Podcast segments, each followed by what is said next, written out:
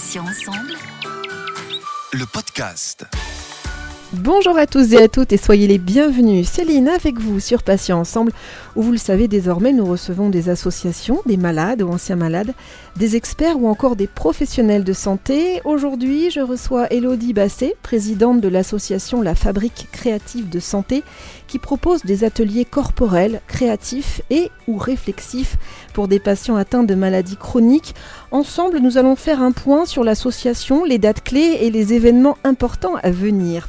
Elodie, bonjour, merci d'avoir accepté cette nouvelle invitation sur Patients Ensemble. Bonjour Céline, bonjour à tous. Alors, Elodie, à quelle date et pourquoi a été créée l'association La Fabrique Créative de Santé? Alors, l'association La Fabrique Créative de Santé a été créée en 2012 au sein du CHU de Nantes initialement pour répondre en fait à un vrai besoin, celui d'accompagner toutes les personnes atteintes de maladies chroniques pour qu'elles vivent au mieux leur maladie au quotidien. Et puis, à partir de 2017, l'association est partie du CHU de Nantes et est maintenant complètement autonome en ville. Rappelez-nous les grandes missions de l'association. Notre association, elle a vraiment pour but d'accompagner toutes les personnes atteintes de maladies chroniques. Donc les maladies chroniques, je fais un bref rappel, c'est toutes les maladies qui ne se soignent pas au bout de trois mois. Ça peut être aussi bien un cancer qu'une sclérose en plaques, un diabète, un VIH ou encore une dépression, une bipolarité, une schizophrénie. Bref, on a un spectre très large de maladies chroniques et du coup, on va accompagner ces personnes pour qu'elles vivent au mieux leur maladie dans leur quotidien et on va être vraiment là en soutien sur tous les aspects de la vie quotidienne, c'est-à-dire euh, comment euh, je reprends le pouvoir sur ma vie, comment euh, je retrouve un emploi, comment je reprends une meilleure estime de moi-même, comment je gère mes émotions, comment je parle de ma maladie à mon entourage, à mon employeur. Bref, tout ce qui touche à la vie réelle et quotidienne des patients. Alors, vous l'avez dit, c'est un véritable accompagnement des patients et ce tout au long de leur parcours. Mais par quels moyens concrètement? Alors, justement, Céline, on va utiliser les thérapies complémentaires aux soins. C'est-à-dire que des études ont été menées et montrent à quel point être accompagné par des thérapies complémentaires aux soins est important pour mieux vivre au quotidien sa maladie. Les thérapies complémentaires aux soins, ça peut être de la méditation pleine conscience, de la sophrologie, du qigong, du yoga, de l'art-thérapie, plein, plein, plein de thérapies comme ça qui vont vraiment venir en complément des soins biomédicaux qui sont administrés aux patients. Alors justement, quels sont les axes sur lesquels l'association peut agir pour aider les patients? L'aspect médical, on l'a vu, mais peut-être également un aspect administratif ou encore social? Alors, sur l'aspect administratif, on va essayer d'aider au mieux les personnes avec nos propres connaissances. On peut avoir des ateliers ponctuels qui vont les aider, par exemple, à rédiger un courrier ou bien encore à faire un CV. Enfin voilà, des choses un peu comme ça sur aussi les, tous les dossiers de reconnaissance en qualité de travailleurs handicapés, etc.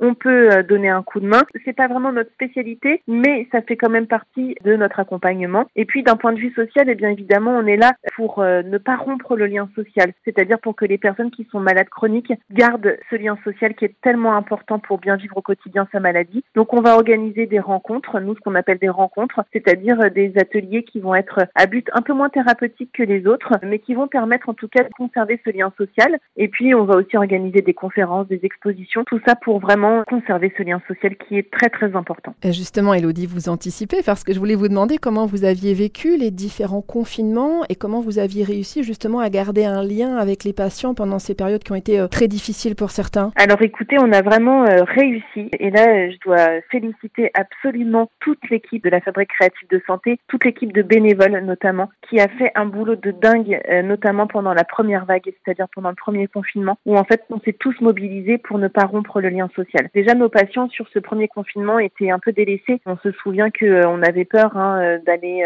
se faire soigner à ce moment-là, dès lors que c'était pas le Covid, on n'avait pas forcément nos rendez-vous, les rendez-vous ont été annulés, etc. Donc on avait vraiment envie de, de garder ce lien. Très vite on s'est mobilisé, on a créé un petit comité pour savoir comment pouvait faire. Finalement, ce qui est apparu de plus confortable, c'était de faire nos ateliers en visio et en live. Donc on a bricolé hein, au départ, c'était pas forcément hyper qualitatif, mais on a essayé de faire au mieux. Et puis nos adhérents se sont connectés, étaient présents, avaient besoin de ça. On s'est aussi euh, mis en tête d'envoyer toutes les semaines une newsletter à tous nos adhérents pour leur donner un peu des trucs et astuces, des tips sur euh, ce qu'ils pouvaient faire, qu'ils pouvaient lire, mettre en commun nos ressources pour que jamais en fait ce lien soit rompu. Et vraiment, ça a très très bien fonctionné à tel point qu'on en est arrivé à faire notre plateforme numérique, la e-fabrique, dont on a parlé euh, précédemment euh, sur une autre interview, qui nous a vraiment enclenché là-dessus. On a réussi en fait euh, le challenge de ne pas rompre le lien social entre nos adhérents et nous. Alors aujourd'hui, communiquer est primordial, tout le monde le sait. Comment les réseaux sociaux et les médias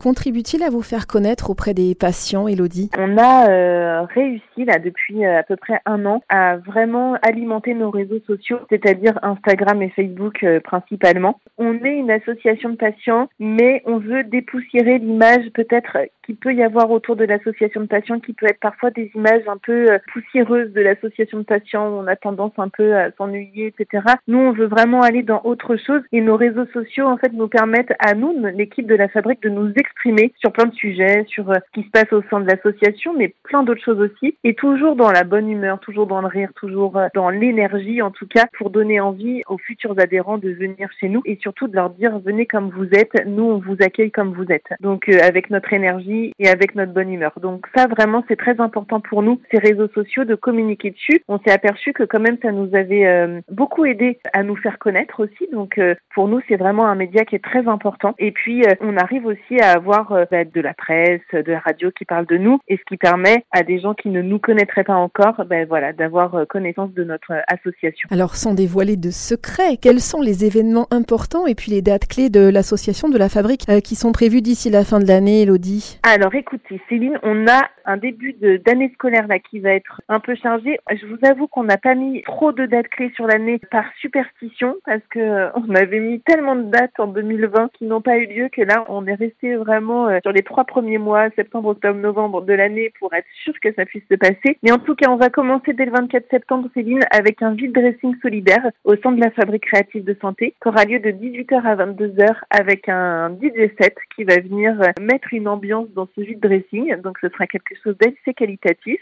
Et puis on aura surtout les portes ouvertes de la fabrique créative de santé le 2 octobre sur toute une journée de 10h à 18h. Et puis enfin un brunch solidaire qui aura lieu le 10 octobre de 11h à 15h. Donc euh, pour venir déjeuner au sein de la fabrique créative de santé. Et euh, c'est l'équipe de la fabrique qui sera au fourneau. Comment vous joindre justement au pouvoir adhérer à l'association pour les auditeurs auditrices qui seraient intéressés? Alors par euh, notre site internet tout simplement donc euh, la fabrique créative de santé.fr. Faut pas hésiter du coup à nous solliciter par euh, ce biais-là ou autrement par téléphone aussi aucun souci le 06 61 06 84 33 et puis sinon par euh, nos pages Facebook et Instagram la fabrique créative de santé. Pour conclure Elodie, je vais vous laisser le mot de la fin qui résume le mieux selon vous votre engagement auprès des patients. Je sais que c'est un petit peu difficile comme question mais je sais aussi que vous allez réussir.